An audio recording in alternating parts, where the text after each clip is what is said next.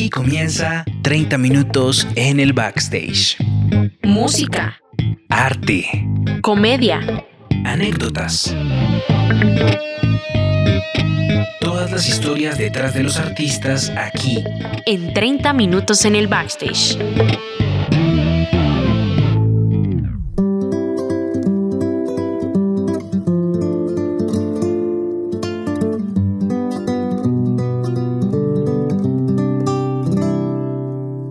¿Qué tal? Bienvenidos a 30 minutos en el backstage, continuando con la historia de un artista que nos ha tocado las fibras, porque no solamente nos ha hablado sobre su historia musical, sino también nos ha dejado entrar en su familia, en cosas íntimas que pues hacen parte del artista. Y pues voy a saludar a mis compañeros. Julián, ¿cómo estás? Hola Lina y le doy el saludo también a todos nuestros oyentes. Gracias por acompañarnos eh, de nuevo ya con un segundo episodio con nuestro artista Sí. invitado Juan Das. Muy especial el episodio anterior. Vamos a profundizar un poco más en sus especialidades en este segundo capítulo. Pero antes que nada, antes de darle paso a nuestro invitado, yo saludo también a nuestro compañero Alejo Quiroga. ¿Qué más, Alejito? ¿Cómo estás? ¿Y ¿Qué tal amigos? ¿Cómo están? Súper feliz, súper contento, nada más chévere que poder seguir un- nutriéndonos aquí con los relatos, con las experiencias y no algo tan chévere como lo que Juan Das nos contaba en el anterior episodio. Si no se lo han escuchado, por favor, vayan allá. Y pues bueno, eh, doy la bienvenida, Juan Das. Eh, en este episodio, pues quisiéramos saber un poco más sobre algunas de tus especialidades, ya lo dijo Juli. Hablemos sobre la composición. ¿Cómo es que tú abordas este tema? ¿Cómo es un proceso creativo? O tal vez eres de los que le llega el chispazo de momento y hay que correr a sacar la idea porque está ahí todo el tiempo taladrando. ¿O cómo te, cómo te va a ti con eso? Bueno, muchachos, muy feliz de estar por aquí con ustedes en este segundo episodio. De corazón, antes de empezar, quiero decirles que hace falta espacios como el de ustedes que, que ahonde en, en estas profundidades del, del arte. Así que gracias por lo que hacen. Eh, bueno, la compo, parce. Yo, digamos que es una práctica que he hecho desde muy niño. eh, es mi vicio absoluto y es lo que más me gusta hacer en la vida. No hay un momento para mí más feliz que ese cuando una armonía se cohesiona con un texto y una frase que termina y a la vez dice algo que sale del alma. Ese para mí es el momento más del apogeo de la alegría.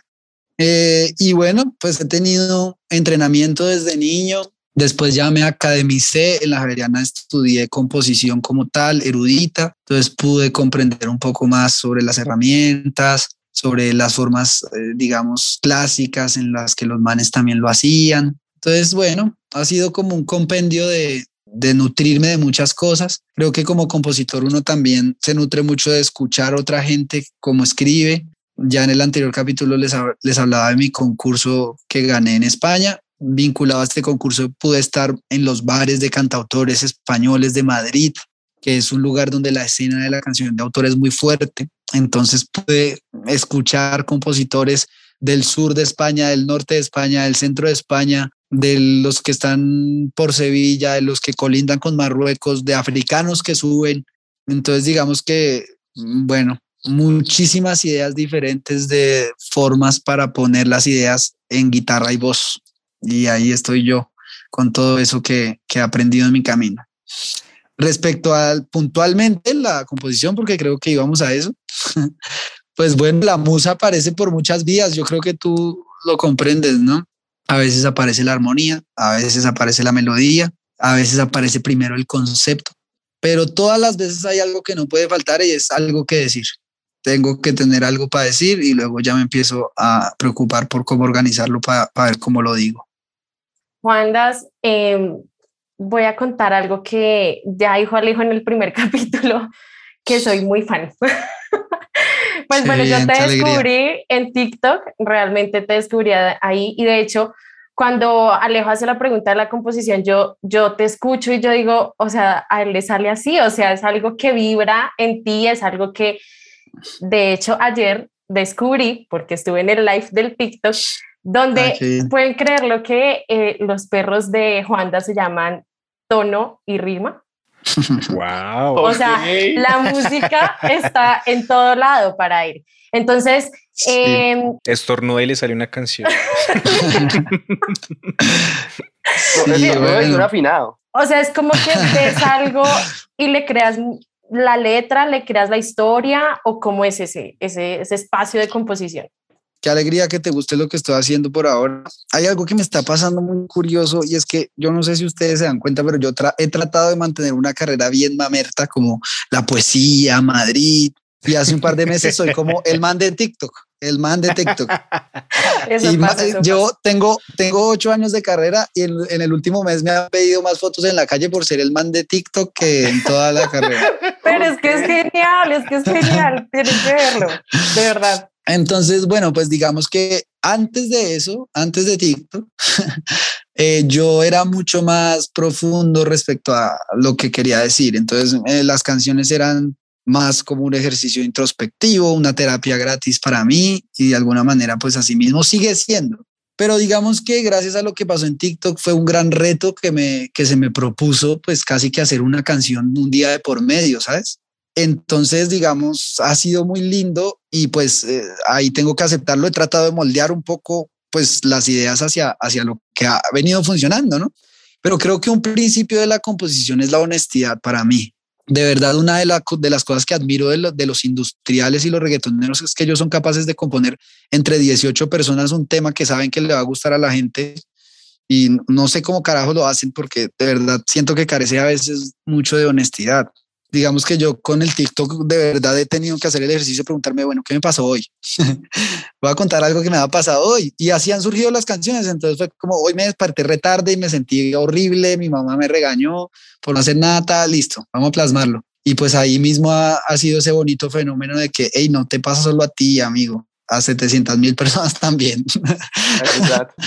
Entonces eso, un- digamos, hubo otra que un día que estaba haciendo un cochino frío en Bogotá, pero heavy, yo vivo en la calera, o sea que era el doble, y escribí al respecto. Pero sí, pues digamos que el ejercicio en TikTok ha sido algo bien parecido y ha sido muy chistoso. A veces se me ocurren, siempre, pues lo que les digo, he buscado sobre qué voy a hablar. Necesito saber sobre qué hablar y empiezo a buscar inspiración por ahí. Ti, ti, ti. Usualmente las melodías mejores aparecen en la ducha. Entonces es un visaje porque me toca poner el celular por ahí cerquita para cogerlo así mojado y en pelota y empezar. paritita, tita, tico. Ay, no puedo.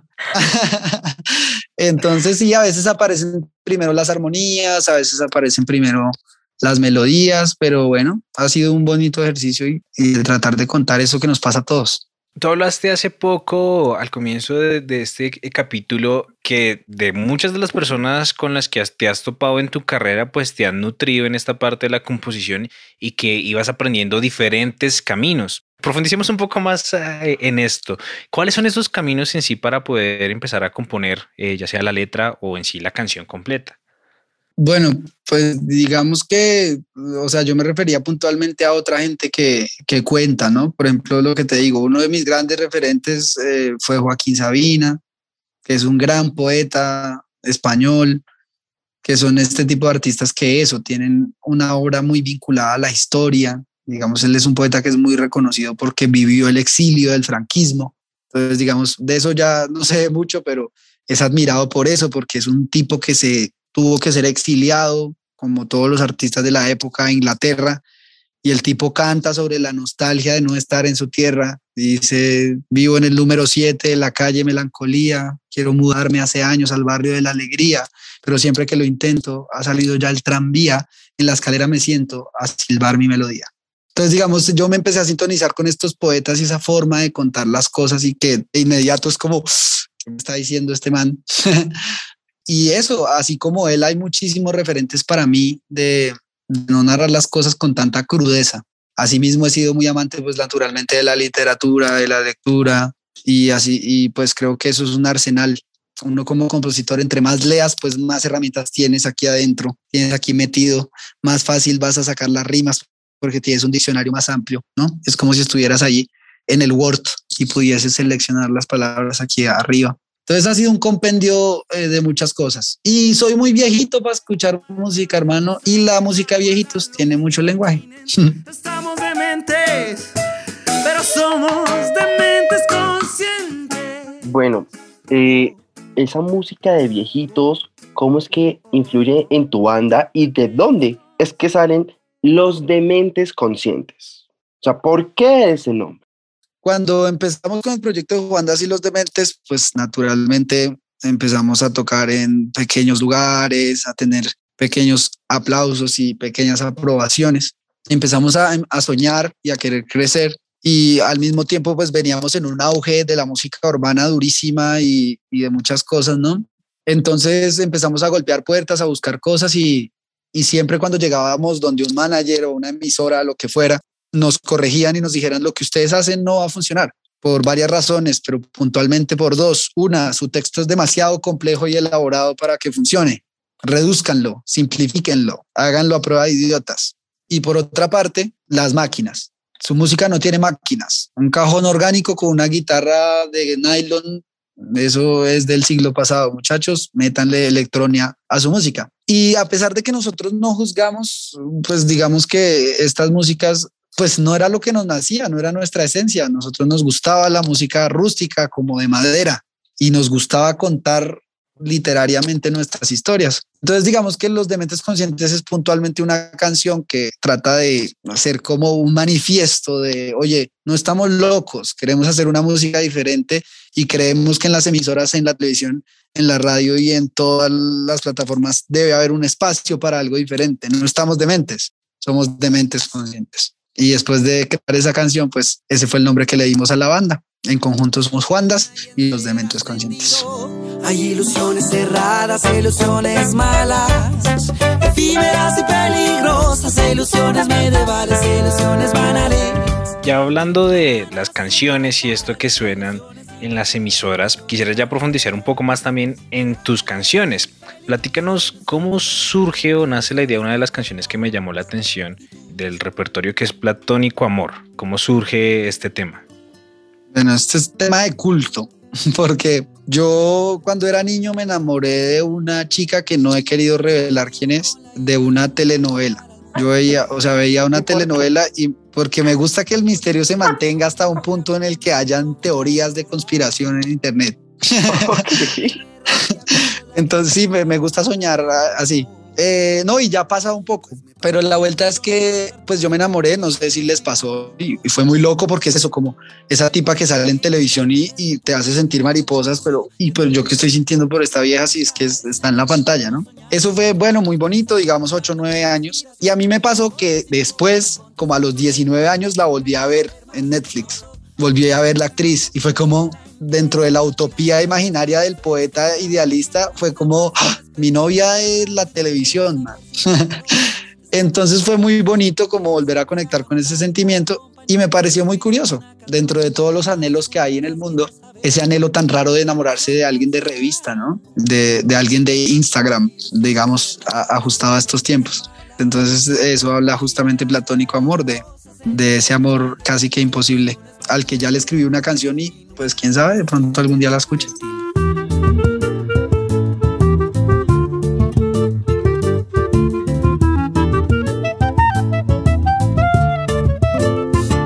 Hablemos del último lanzamiento que tengo entendido que es Bossa Loma.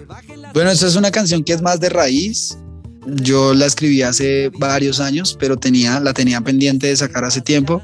Bossa Loma, pues básicamente yo estaba aprendiendo sobre el, sobre el Bossa Nova, que es como la balada brasilera. Estaba aprendiendo a tocarlo y quería escribir una canción con ese ritmo. Y al mismo tiempo estaba muy en sintonía con el amor de aquí del pueblo y tenía como un amor de esos de salir a la vereda, de caminar, de sentarse en el césped, de regalarse una flor. Y yo decía, qué bonito que es este tipo de romance me imagino cómo sería el de los abuelos, ¿no? Que, que, además no existía el WhatsApp, sino a lo bien tocaba ir a asomarse en la casa a ver si estaba por ahí. Y me sintonicé con esa visión de, del amor como un poco campesino y escribí Bossa Nova. Se la mostré al tío Rodro y le dije, esta canción se llama Bossa Nova. Y la vio tan campesina en el texto que dijo, no se llama Bossa Nova, se llama Bossa Loma re campesina. Y ya pues fue el, el, más reciente. Hicimos un videoclip ahí con los dementes muy, muy sencillo, saliendo de pandemia. no había como muchas posibilidades de hacer cosas, necesitábamos reducir la gente que apareciera, ta, ta, ta, y bueno, de esa incomodidad de ciertas cosas, pues te pones un poco más creativo, ¿no? Siempre es un impulso para crear.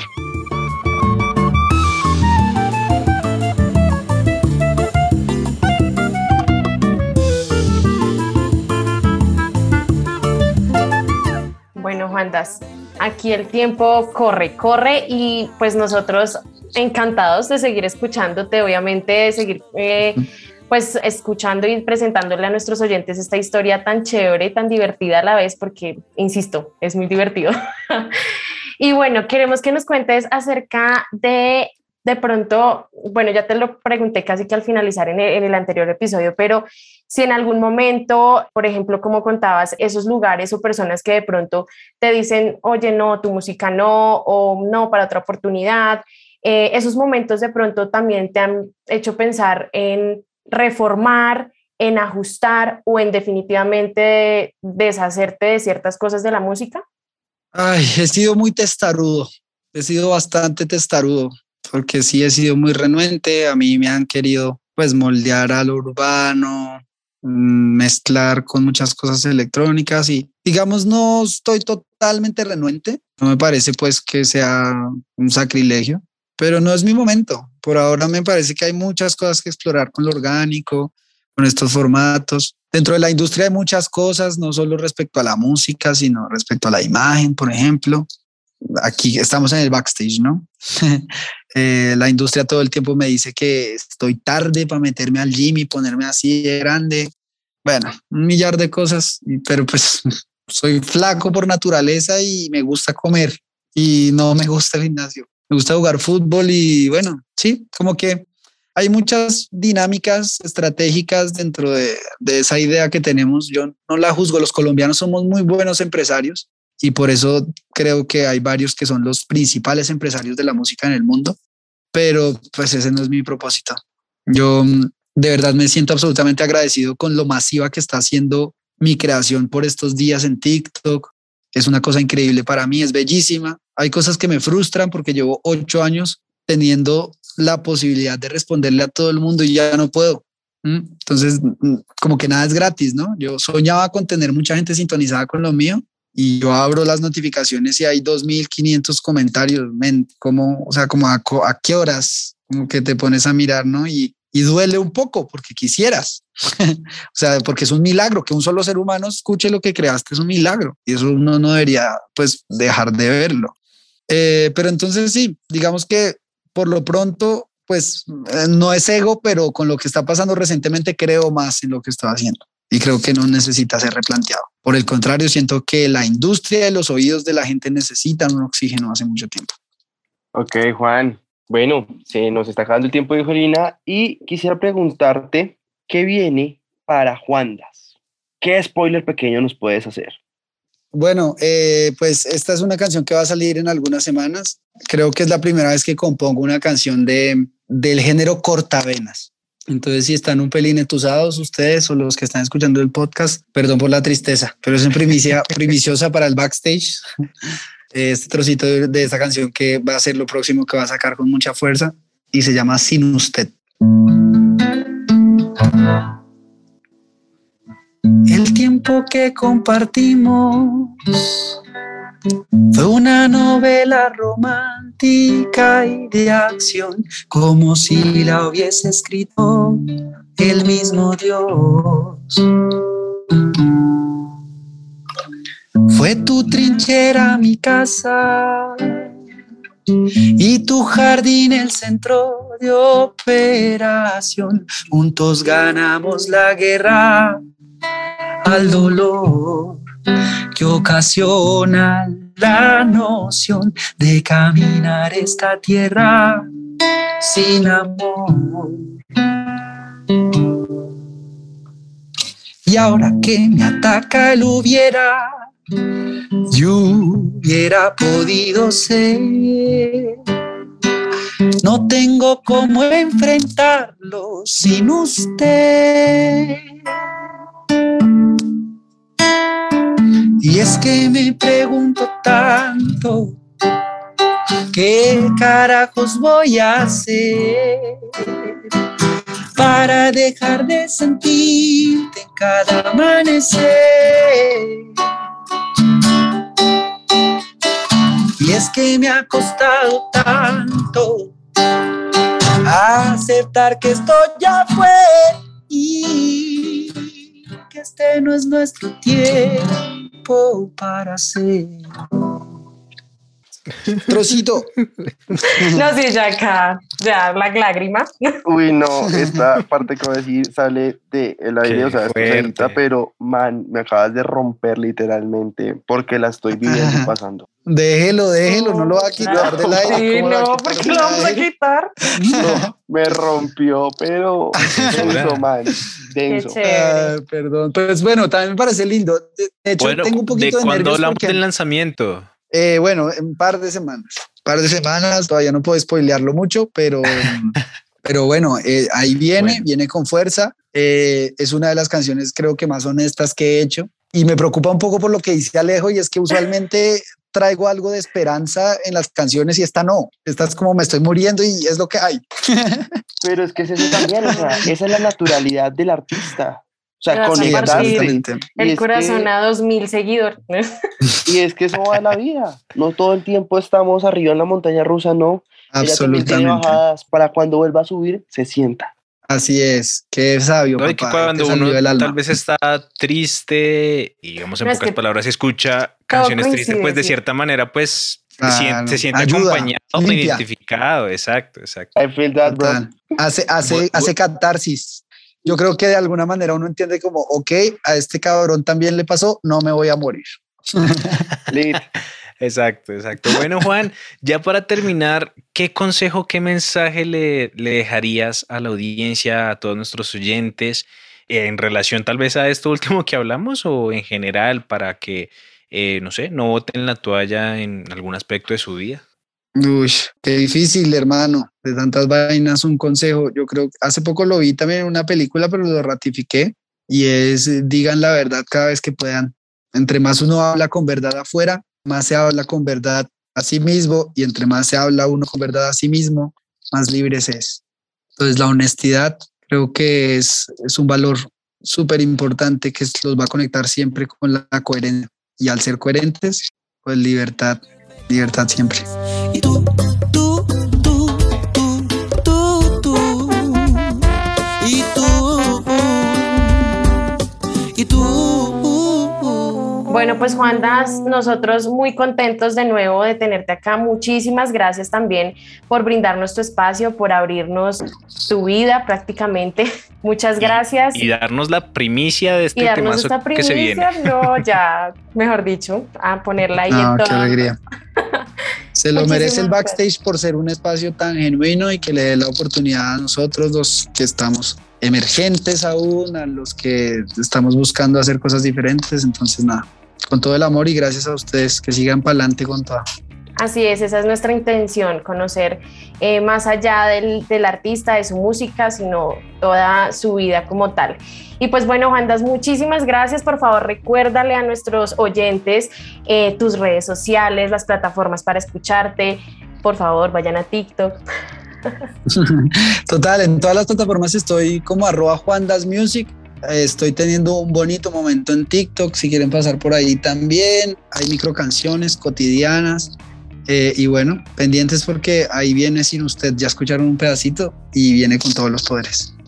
Bueno, pues muchas gracias y a nosotros nos encuentran también en TikTok. Bueno, vamos a, vamos a ponernos las pilas este año con más cositas en TikTok. Eh, nos encuentran como 30 min en el backstage, igual en Instagram. Y ya. muchas gracias a todos. Nos escuchamos en el próximo capítulo.